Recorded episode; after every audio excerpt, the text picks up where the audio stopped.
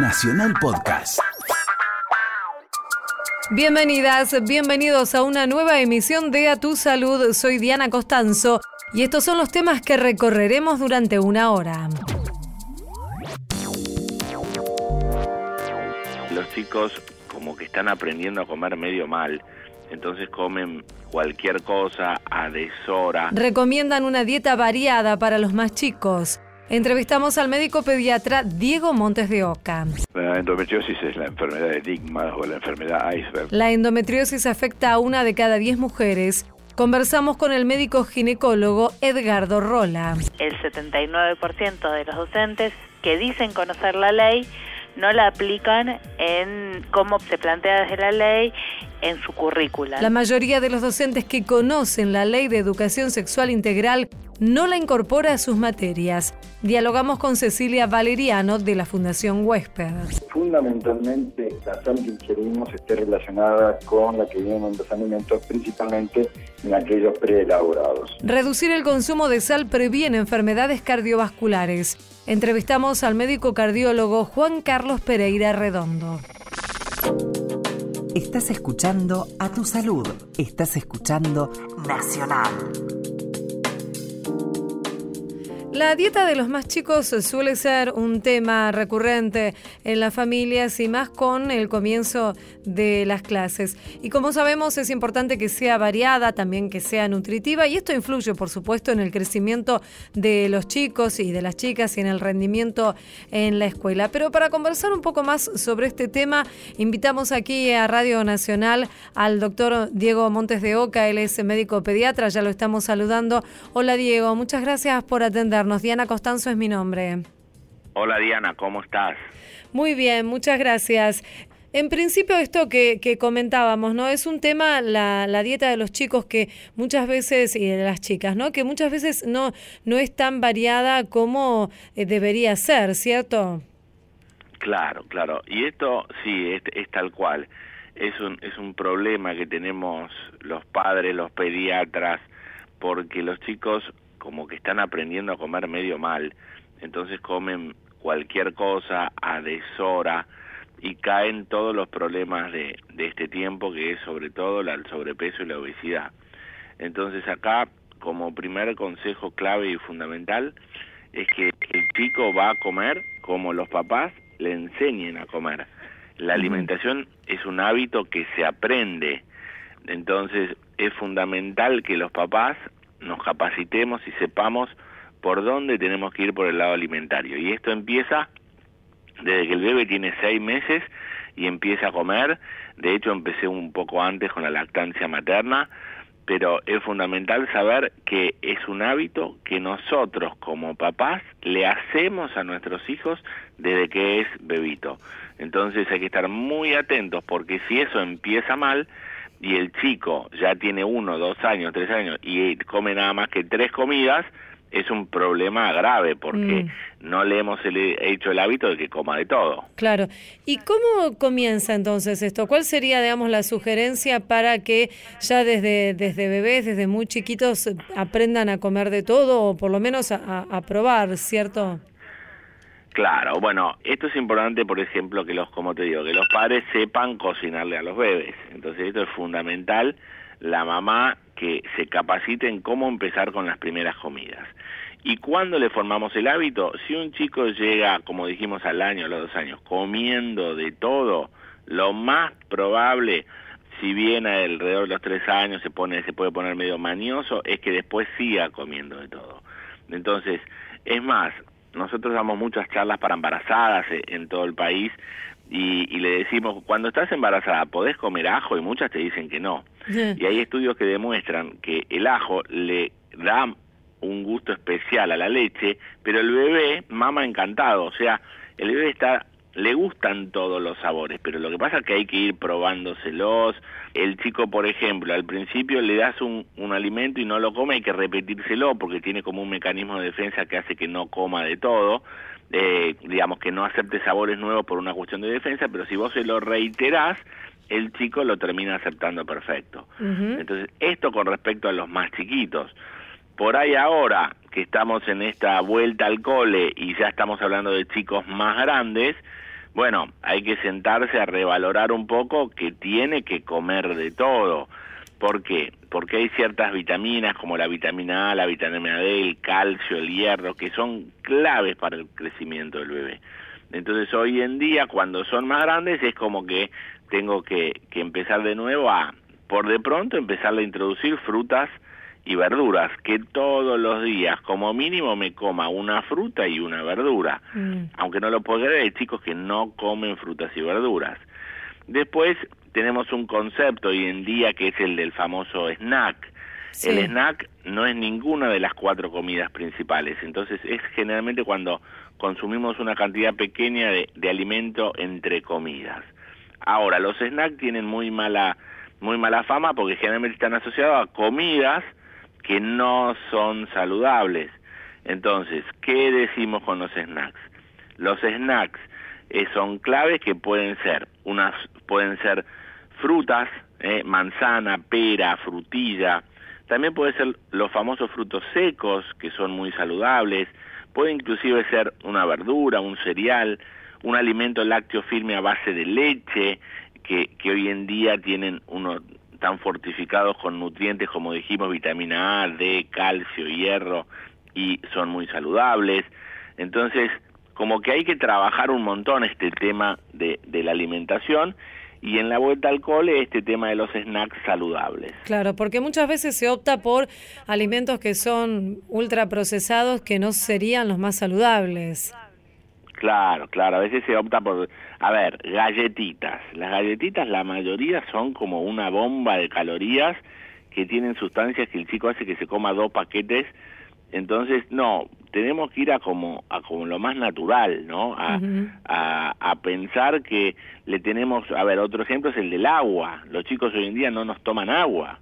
Sí. Entonces parejo la madre que dice no me come, no nos toman agua. Entonces tenemos que, que, que introducir el agua.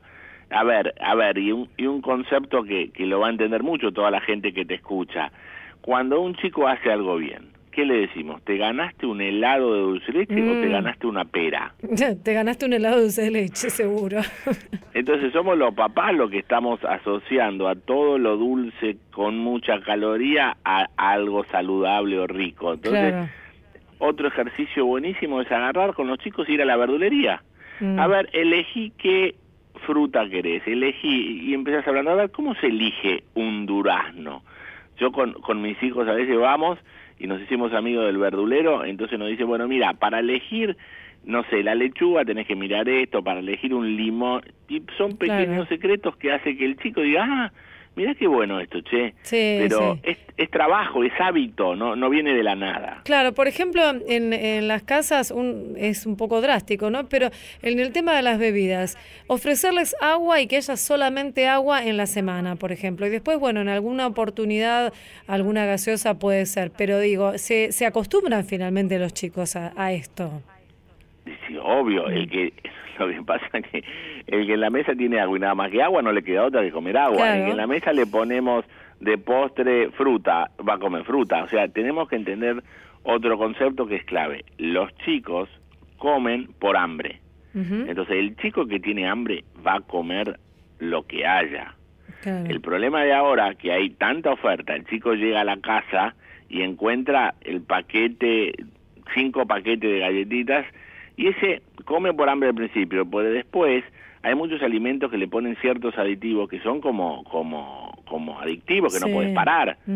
Vos viste, por ejemplo, hay una marca de caramelos histórica para los que somos grandes que te comes un caramelo de eso y no puedes parar. Sí. Bueno, esto es lo mismo. Entonces hay que ir por lo saludable. Claro. Entonces, a ver, muchas madres nos preguntan, bueno, estos alimentos lácteos también, ¿puedo comer? Sí, hoy en día hay alimentos lácteos que son eh, a base de leche y son firmes que son están preparados para un snack saludable. Mm. Entonces, tenemos que armar esa lanchera pues, que puede ir a, a, como dijimos, a la mañana, a la tarde cuando llega o cuando llega del colegio, a algo saludable. Entonces ahí donde tiene que estar atenta la madre y cuando le va a, le va a mandar para que almuerce, lo mismo. No le podemos mandar todos los días la pizza fría que sobró del día anterior. porque eso, eso no, es, no está bueno. seguro. ¿Están viendo los profesionales más casos de, de obesidad infantil y de sobrepeso? Estaba justamente mirando que uno de los temas de la cumbre del G20 en las políticas de, de salud va a ser este, ¿no? Van a estar encarados hacia el sobrepeso y la obesidad infantil. Sí, sí, sí, digamos, digamos, hace años nosotros nos yo soy de la Casa Cuna, el Hospital Pedro de Lizalde, que aprovecho a mandarle un beso, sí. donde ahí nos preparaban mucho para ver el tema de la desnutrición. Me acuerdo que llevaban chicos, no sé, cómo decirte que un chico de un año tiene que pesar 10 y pesaba 5. Y realmente son, son dramas terribles porque el chico forma todo, tus, todo su cerebro los primeros años y cuando no le doy buena comida, ese cerebro ya está, no hay mucho más para hacer después. Pero hoy en día, indudablemente, no es la desnutrición el mayor problema, sino la, el sobrepeso y la obesidad. Los índices son enormes y, y bueno, es como una, una epidemia, ¿eh? ni hablar en algunos países de afuera, donde se asocia todo a comida chatarra. Entonces sí, tenemos que preocuparnos, los pediatras tenemos que hacer un trabajo, hacer las curvas de crecimiento de que son chiquitos, ya empezar a recomendar cuidarse no cuando tiene 20 años, sino mucho antes. Cuando nosotros en el consultorio vemos un chiquito de 5 años que nos aumentó el doble, la curva se disparó para arriba, ya hay que decirle a la señora, che, ¿qué está pasando acá? Entonces, esto es como todo. Hoy en día la medicina es mucho el arte de, de prevenir, no tanto el arte de curar. Entonces tenemos que estar siempre atentos porque el sobrepeso y la obesidad traen trastornos cardiovasculares, musculares, de columna, o sea, no está bueno. Y además está relacionado con la falta de actividad física en los chicos. Y sí, eh, es tal cual lo que vos decís. Nosotros vemos que, que algunos chicos hacen deportes, pero otros no. Entonces, esto de cuánto aumenta de peso es lo que come menos lo que gasta. Entonces sí, recomendamos un montón hoy en día nos sentamos mucho a hablar de, bueno, a ver, ¿qué te gusta? Y acá no tiene que hacer lo que le gusta al papá, tiene que hacer lo que le gusta a él. Entonces, mm. encontrar una actividad física que le guste a él. Cero presión, o sea, cero presión en cuanto a que tiene que ser bueno. Sí, Hoy en día vos viste lo que son los enfermos de los padres en las canchas de fútbol, en el alambrado, que gritan como si Quieren Messi. quieren que le salga Messi. Claro. Entonces, no, el deporte tiene que ser recreativo, para divertirse. Lo ideal sería que este deporte también puede ser, eh, digamos, a ver, vamos a andar en bici. Algo que padres e hijos no suelen hacer demasiado. Este tiempo de la onda en bici está buenísimo, andar en bici, salir a caminar, eh, o sea, hacer cosas que le diviertan a los chicos, ir a patinar, desde ya que si pueden hacer un deporte tipo fútbol, hockey, rugby, eh, volei, handball, todo eso estaría mejor todavía. Queremos agradecerle, doctor Diego Montes de Oca, médico pediatra, por esta charla aquí en Radio Nacional. Muchísimas gracias y un saludo. Gracias a ¿eh? ustedes y bueno, te doy una página web, tvcrecer.com, que hablamos mucho de alimentación, que se llama tvcrecer.com, para todos tus seguidores que quieran tener un, un lugar de, de consulta y donde tenemos muchas notas. Muchas gracias, hasta luego. No, hasta luego.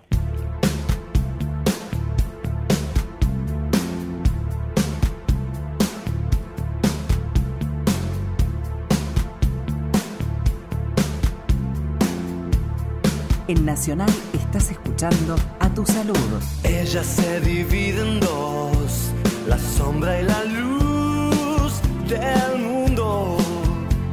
Sus ojos son un mar profundo.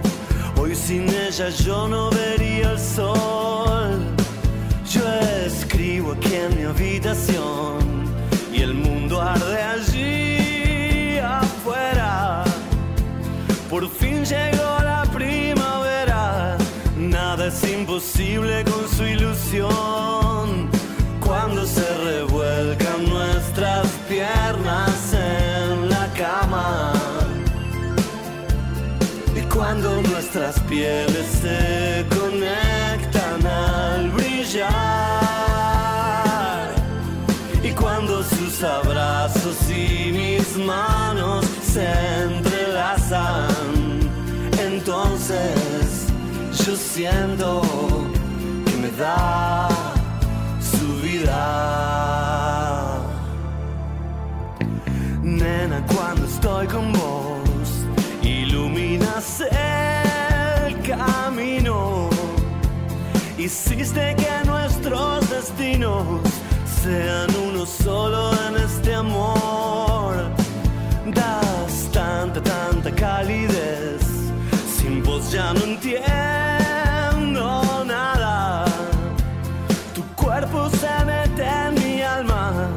bailan los secretos del corazón. Todas las palabras son ingrávidas palabras y todo el universo se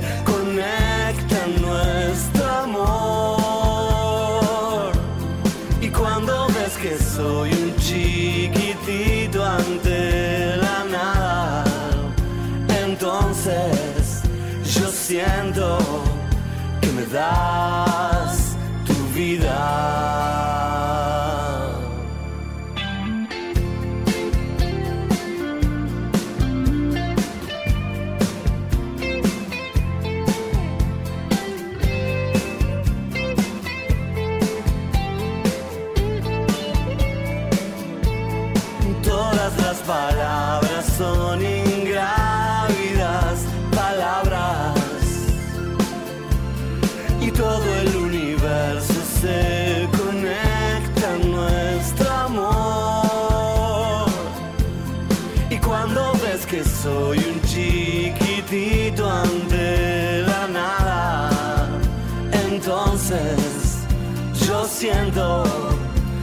Das tu vida.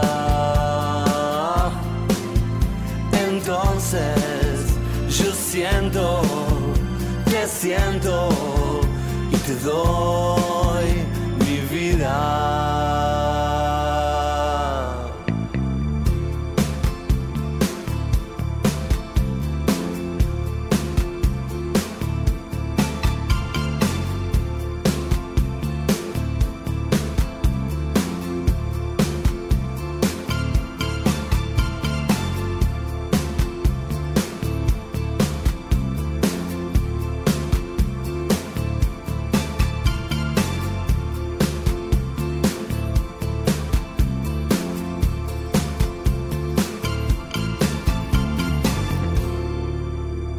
Música en A Tu Salud, Fito Páez, Tu Vida, Mi Vida.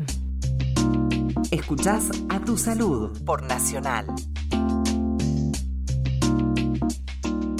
Es una enfermedad con la que viven muchas mujeres, pero de la que tal vez no se habla demasiado. Produce fuertes dolores durante la menstruación, también afecta la fertilidad y causa otros síntomas que complican la vida cotidiana de quienes viven con ella. Estamos hablando de la endometriosis.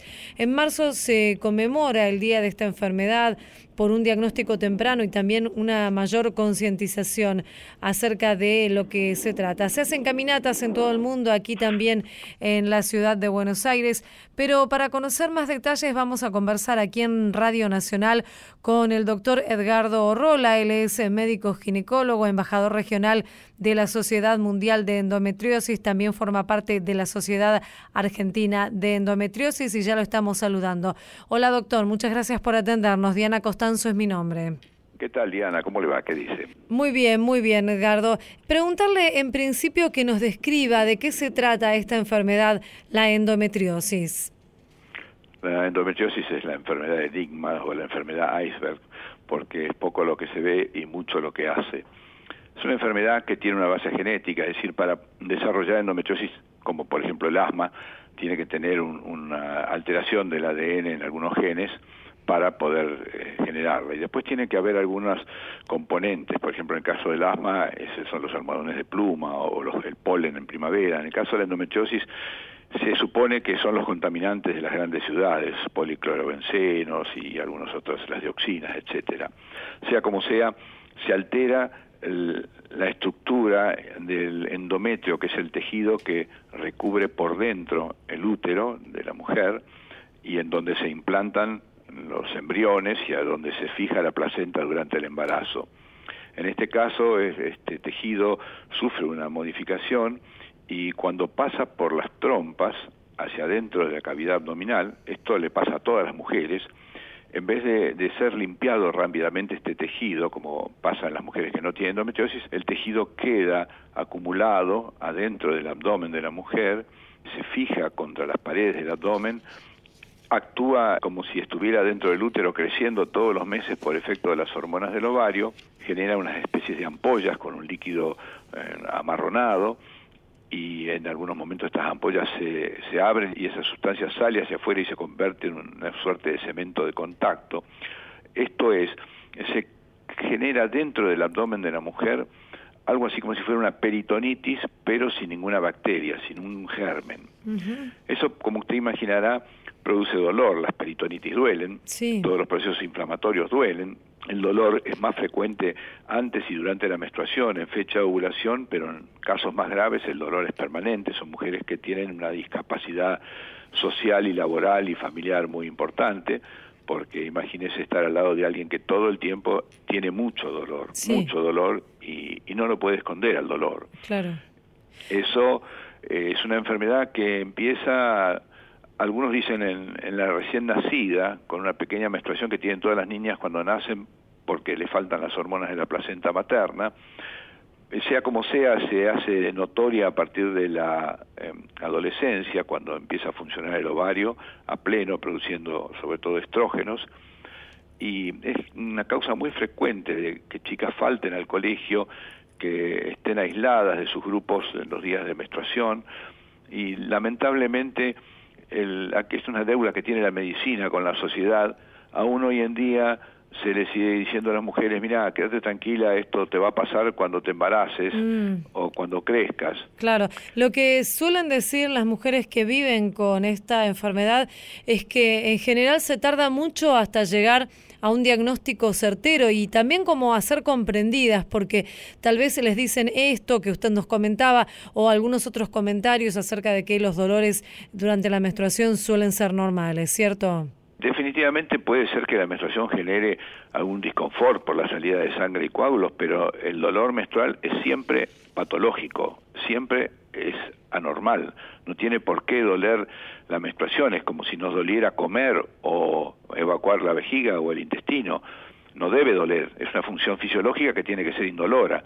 Cuando a una mujer le duele la menstruación, y sobre todo si duele al extremo que le duele a las chicas que tienen endometriosis, obviamente estamos frente a una situación patológica. El problema es que la comunidad médica en el mundo, porque el problema no es solamente argentino, no toma conciencia de esto y le sigue diciendo a las chicas, ya se te va a pasar, ya se te va a pasar, y el problema es que no se pasa, la enfermedad se agrava y cuando uno tiene que tratarla ya se encuentra con casos más avanzados. La noticia sería entonces, digamos, contarles a, las mujeres que viven con esta enfermedad, aquellas que todavía no han encontrado, digamos, un, camino para eh, poder tratarla, que sí se puede tratar y se pueden mejorar estos síntomas se ha creado de alguna manera un nuevo paradigma. Cuando yo abrí mi consultorio en los años 70, la mayoría de las primerizas tenían 20 años.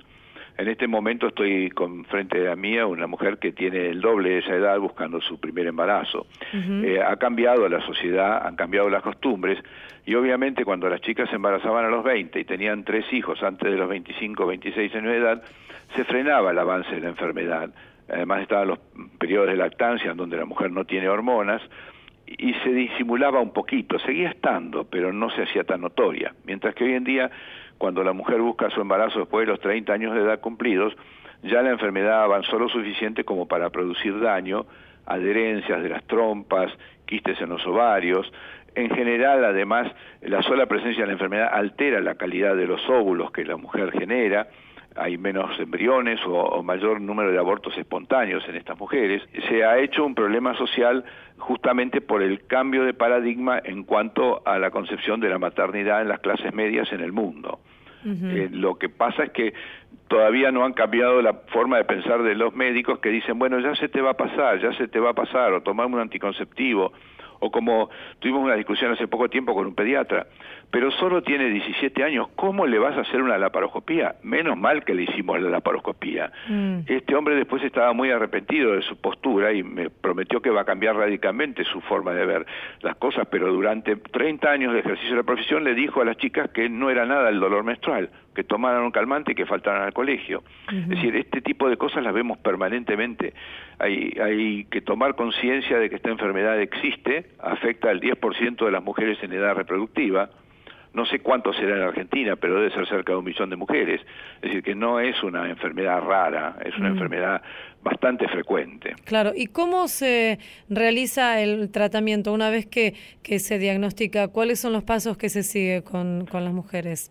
El tratamiento básico de la endometriosis aún sigue siendo la cirugía laparoscópica, debe ser por la laparoscopía, no sirve la cirugía convencional abriendo el abdomen porque no se pueden ver las lesiones correctamente. Hay que resecar toda la enfermedad, es como si uno hiciera un peeling, hoy se habla de los peelings de la piel de la cara, bueno, es un peeling de todo el del tejido peritoneal, lo que recubre por dentro del abdomen, sacar quistes de ovario si hay, liberar adherencias.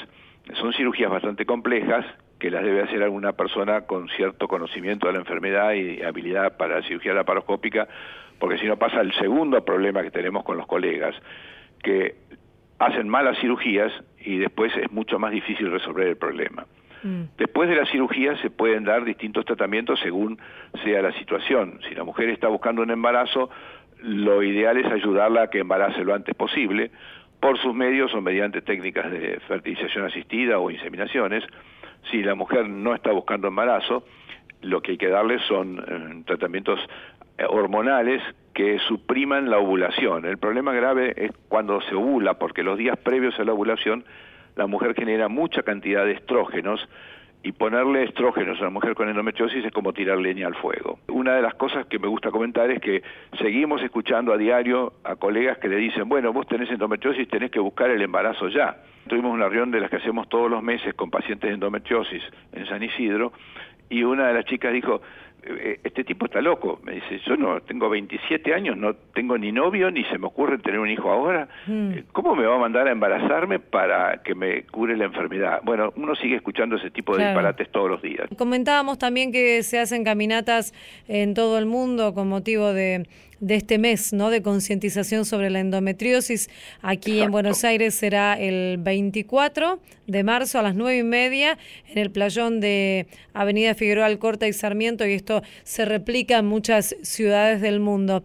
Eh, doctor Rola, un mensaje final para aquellas mujeres que estén escuchando y que hayan pasado ya por, por estas experiencias. ¿Qué les recomienda? ¿Qué deben hacer para poder acercarse a bueno, un diagnóstico certero y a tener una mejor calidad de vida, por supuesto. Primero, no asustarse. Muchas endometriosis se tratan felizmente a tiempo y la mujer queda sin secuelas para, por ejemplo, fertilidad y con una buena inserción en la vida sin dolor. Segundo lugar, buscar un médico que las escuche, hay que tener tiempo para escuchar, que las examine, que les haga un tacto, que el tacto ginecológico es muy importante hay muchos médicos que conocen de esta enfermedad. Eh, es cuestión de buscarlos. En la página de la Sociedad Argentina de Endometriosis, saeendometriosis.org, hay un listado de médicos que se han acercado a la sociedad y que tienen un interés en la enfermedad y un conocimiento de que existe. Son muchos, no son pocos. Hay muchos hospitales públicos en donde eh, los ginecólogos se interesan, por ejemplo, caso del Hospital Rivadavia, para citar uno en la Ciudad de Buenos Aires. Sí es decir, no es, no es infrecuente encontrar colegas que sepan de la enfermedad cada vez más, pero bueno, hay que buscarlos, que no es fácil, que no se asusten sobre todo, porque a veces mujeres con mucho dolor tienen poca enfermedad y mujeres con poco dolor pueden tener mucha enfermedad. El dolor no es sinónimo de la gravedad de la enfermedad en algunos casos. Y que se ocupen, que, que hagan algo, que no, no, acepten eso de que embromarte por ser mujer, miren lo que estoy diciendo justamente en este mes de, de, los derechos de las mujeres, ¿no?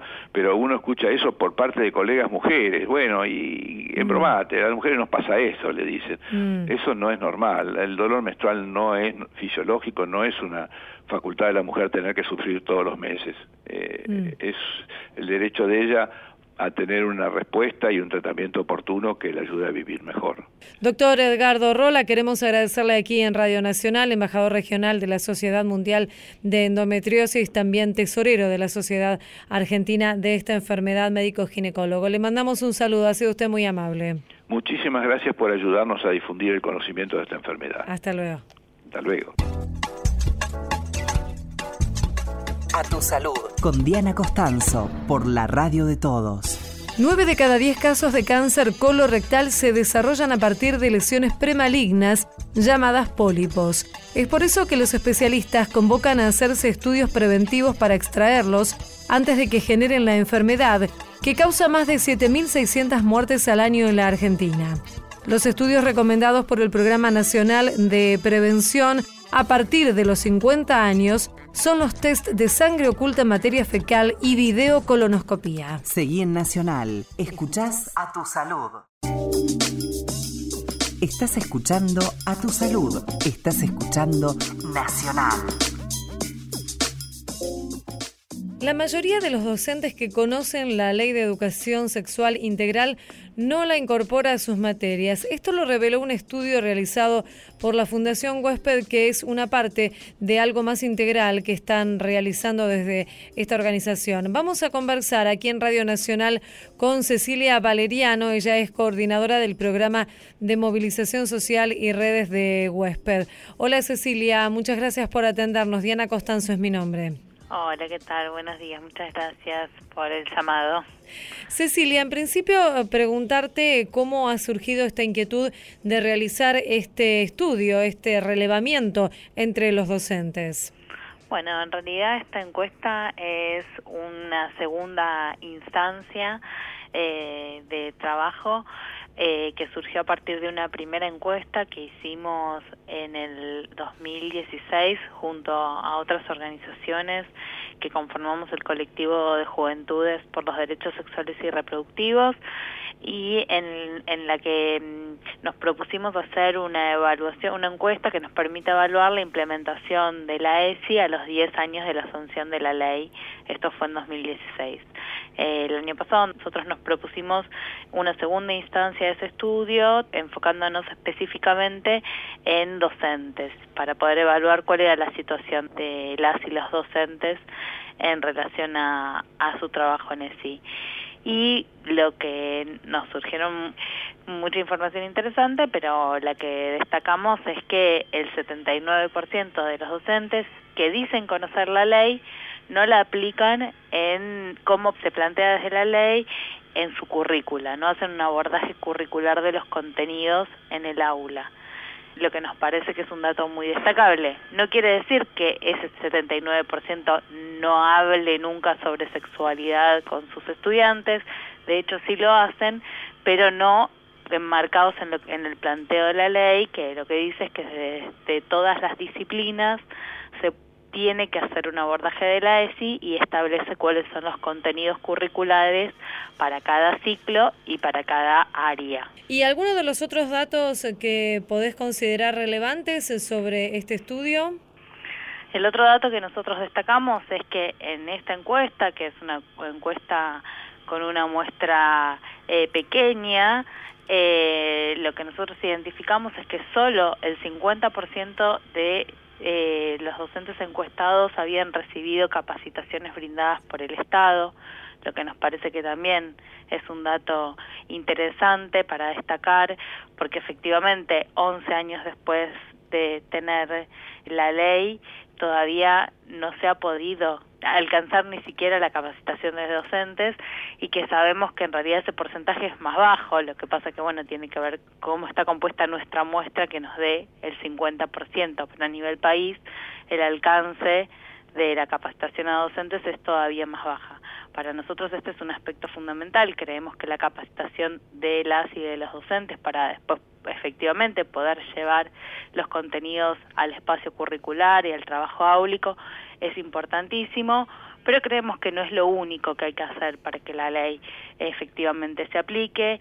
Eh, tenemos una visión muy crítica también respecto a cómo se viene trabajando desde que se sancionó, desde que se creó el Programa Nacional de ESI, porque casi te diría que todos los esfuerzos estuvieron eh, enfocados en la capacitación docente y que, como te decía, si bien eso es esencial, no es suficiente. Mm. Si no logramos en las escuelas haya decisión de parte de los equipos directivos de implementar la ESI, la ESI termina apareciendo solo como voluntad de un docente. Entonces, un docente capacitado, interesado en el tema, trabaja los contenidos y el resto de la escuela no. Y la ESI lo que plantea es exactamente lo contrario. Dice, bueno, hay que trabajarlo desde todas las disciplinas, desde todas las currículas, en todos los ciclos, pero también institucionalmente no alcanza con que yo trabaje en el aula los contenidos de derechos sexuales y de diversidad si después cuando aparece un estudiante trans no voy a respetar su identidad autopercibida, por ejemplo. O si después voy a generar espacios de división entre los géneros, como pueden ser las clases de educación física, los baños, las listas, etcétera, etcétera. Entonces, mm. en ese sentido nosotros creemos que todavía falta mucho por transitar y un poco estos estudios nos vienen que esto es cierto, ¿no? Que hay mucho trabajo por hacer aún. Además, lo que aparece, eh, Cecilia, es tal vez una demanda por parte de, de los mismos chicos, es, principalmente los adolescentes, que eh, muchas veces requieren de un espacio en el que puedan conversar de estos temas que no sea más allá de lo que puedan hablar en sus casas o con sus familias, ¿no? Digo, eh, requieren de un espacio que sea específicamente para hablar de, de estos temas que, que les preocupan, que les interesan. Sí, efectivamente, nosotros decimos que siempre hay educación sexual. Lo que nos plantea la ley, lo que nos da la oportunidad la ley es de trabajarlo en el marco de un proyecto pedagógico. Y eso es muy importante, porque si no la educación sexual que damos es una educación sexual basada en prejuicios y no en los principios de la educación, digamos, no en la ciencia, no en el trabajo sobre los valores, sobre las emociones, entonces, en este sentido, la ley es una herramienta cuando nos preguntamos en estos días, ¿no? De, tanta movilización, por ejemplo, en relación a, las cuestiones de violencia de género, las inequidades, etcétera, nos preguntamos, bueno, ¿cómo resolver eso? Y bueno, nosotros creemos que la ley claramente da respuesta a estas cosas. No se trata solo de saber cómo cuidarse en las relaciones sexuales, sino de generar otras concepciones culturales sobre qué significa ser varón, qué significa ser mujer, qué significa el amor, qué significa la sexualidad, etcétera, etcétera, ¿no? Qué significan las identidades. Y por eso la ley es muy interesante y por eso está muy bien que sea integral. La realidad, por otro lado, es que los adultos y los docentes tampoco estamos formados en estas perspectivas, entonces hay que hacer todo ese recorrido completo. Claro, y a propósito de esto, desde la Fundación Huésped están ofreciendo, están lanzando un curso virtual para docentes de escuelas secundarias sobre educación sexual integral. Sí, un poco parte de esta demanda y, de creer que nosotros, bueno, hay algunas herramientas que podemos facilitar.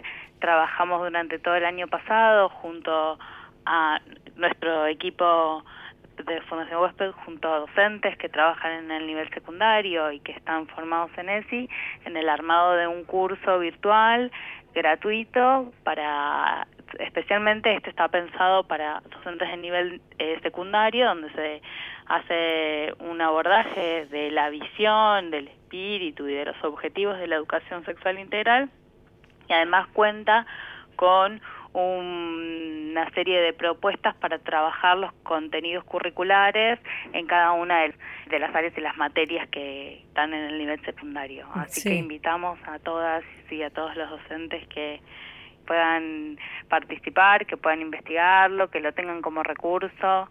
¿Cómo pueden acceder?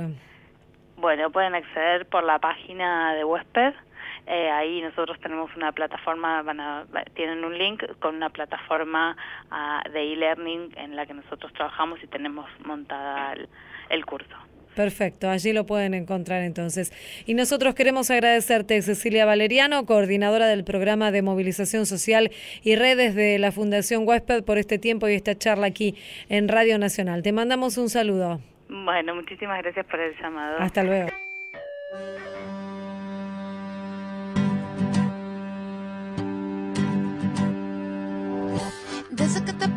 De repente todo parece brillar. Todas estas melodías no decían nada y ahora dicen más. Ah. ahora dice más. Todo lo que me importaba desde tu llegada no importa ya. Lo que parecía difícil ya no representa dificultad.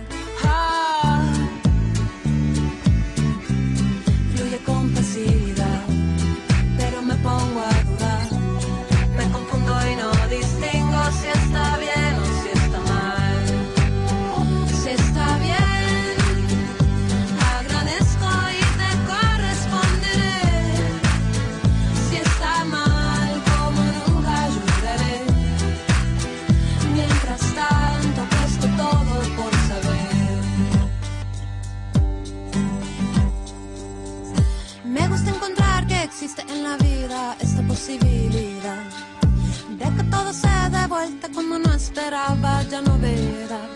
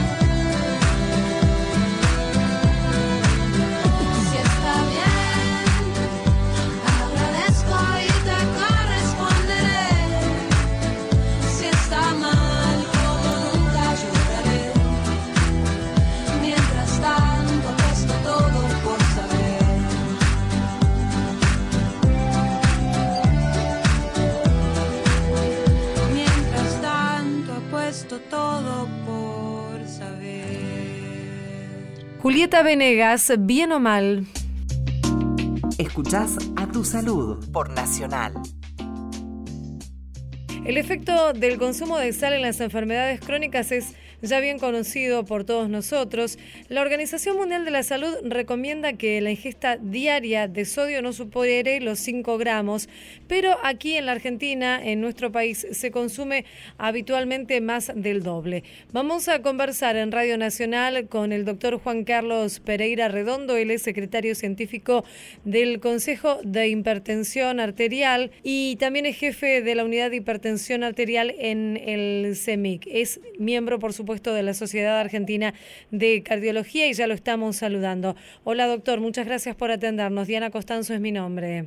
Muchas gracias a usted por entrevistarme. Doctor, en principio, esto que comentábamos, ¿se consume mucha más sal de la recomendada?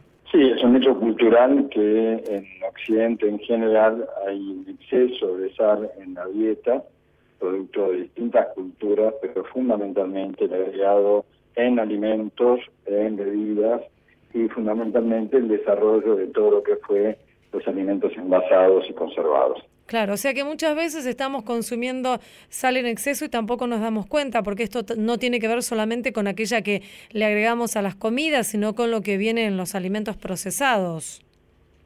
Yo le diría que desde hace unos años que eh, comenzó toda esta campaña de concientización de la ingesta de sal, el hecho de retirar el salero, por ejemplo, en los establecimientos públicos, en los restaurantes, etcétera, ha hecho que fundamentalmente la sal que ingerimos esté relacionada con la que viene en los alimentos, principalmente en aquellos preelaborados.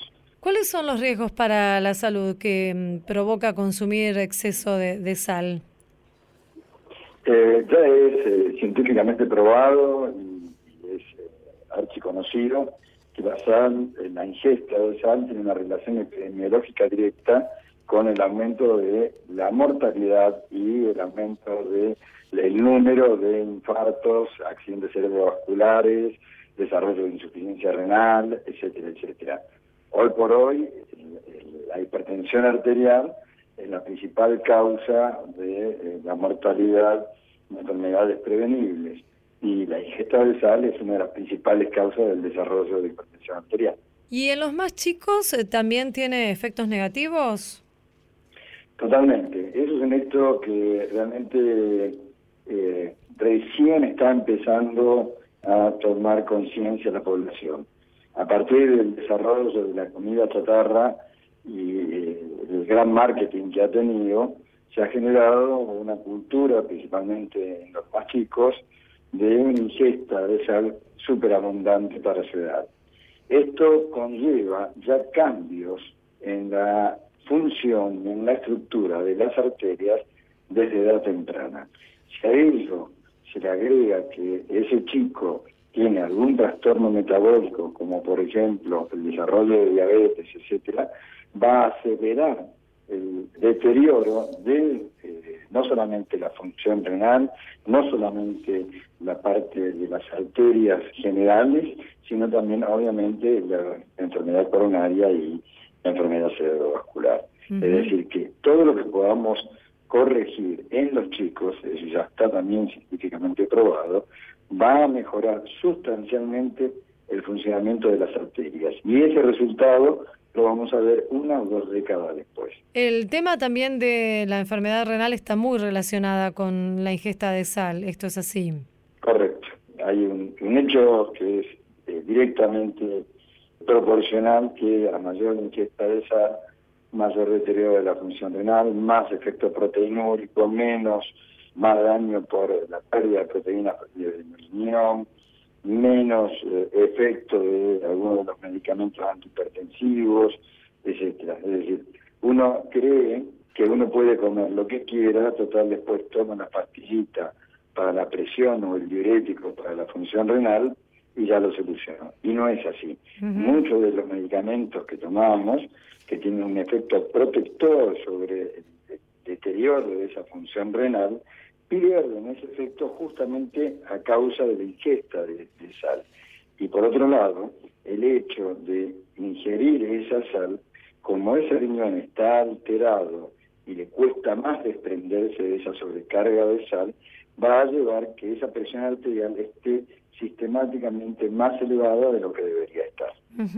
Estamos conversando con el doctor Juan Carlos Pereira Redondo, él es miembro de la Sociedad Argentina de Cardiología.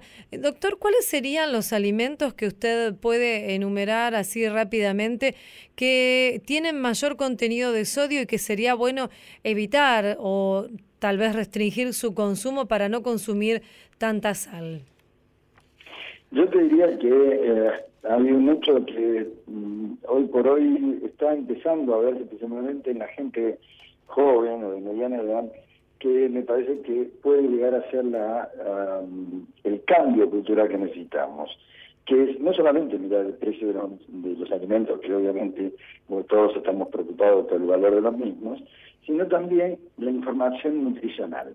Ese cartelito que está abajo de los alimentos principalmente envasados, allí vamos a encontrarnos con muchas sorpresas. Por ejemplo, galletitas dulces que pensamos que eh, no, esto tiene un gusto eh, rico, tendrá un poco de grasa, un poco de azúcar. No, lo que tiene es un alto contenido de sodio.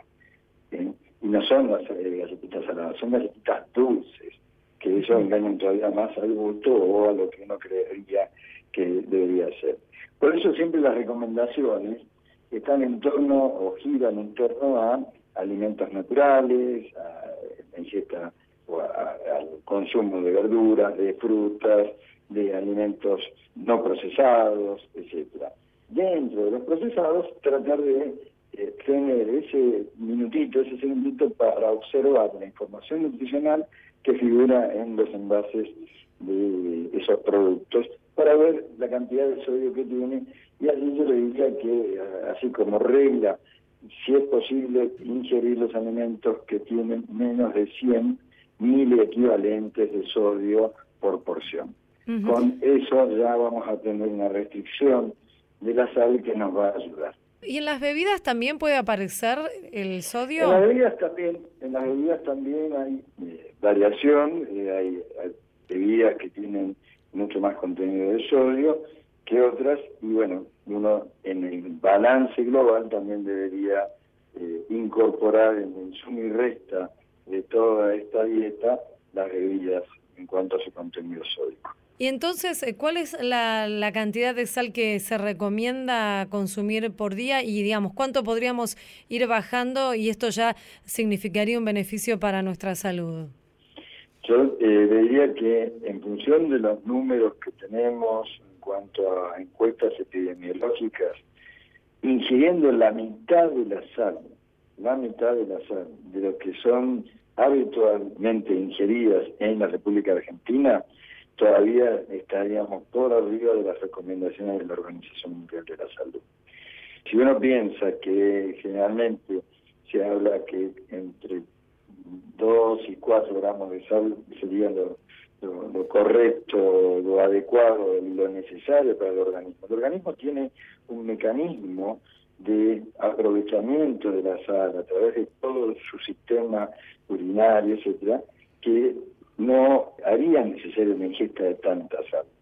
Si nosotros pudiésemos cambiar culturalmente y disminuir en un 50% la ingesta de ese sodio que incorporamos a través de nuestra dieta actual, aún estaríamos por arriba de estos valores, pero ya disminuiríamos dramáticamente, dramáticamente los casos, ya le digo, de accidentes cerebrovasculares, de infarto, de insuficiencia cardíaca, de insuficiencia renal, etcétera. Doctor Juan Carlos Pereira Redondo, secretario científico del Consejo de Hipertensión Arterial de la Sociedad Argentina de Cardiología. Le mandamos un saludo. Muchas gracias. No, muchas gracias a ustedes. Hasta luego. Que tengan un buen día. A tu salud. Con Diana Costanzo, por la radio de todos. Seis de cada diez argentinos tienen problemas para dormir, según una encuesta realizada por una empresa internacional de salud en 13 países. Reveló además que los principales trastornos son insomnio, apnea, ronquidos, síndrome de piernas inquietas y narcolepsia. El estudio señala que 64% de los argentinos padece estas condiciones que impactan negativamente en su calidad de vida. El informe se denomina Mejor Sueño, Mejor Salud una mirada global sobre por qué nos estamos quedando atrás en el sueño. Esto fue A Tu Salud, un programa dedicado a los últimos avances en medicina, prevención y tratamientos. Hasta la próxima emisión.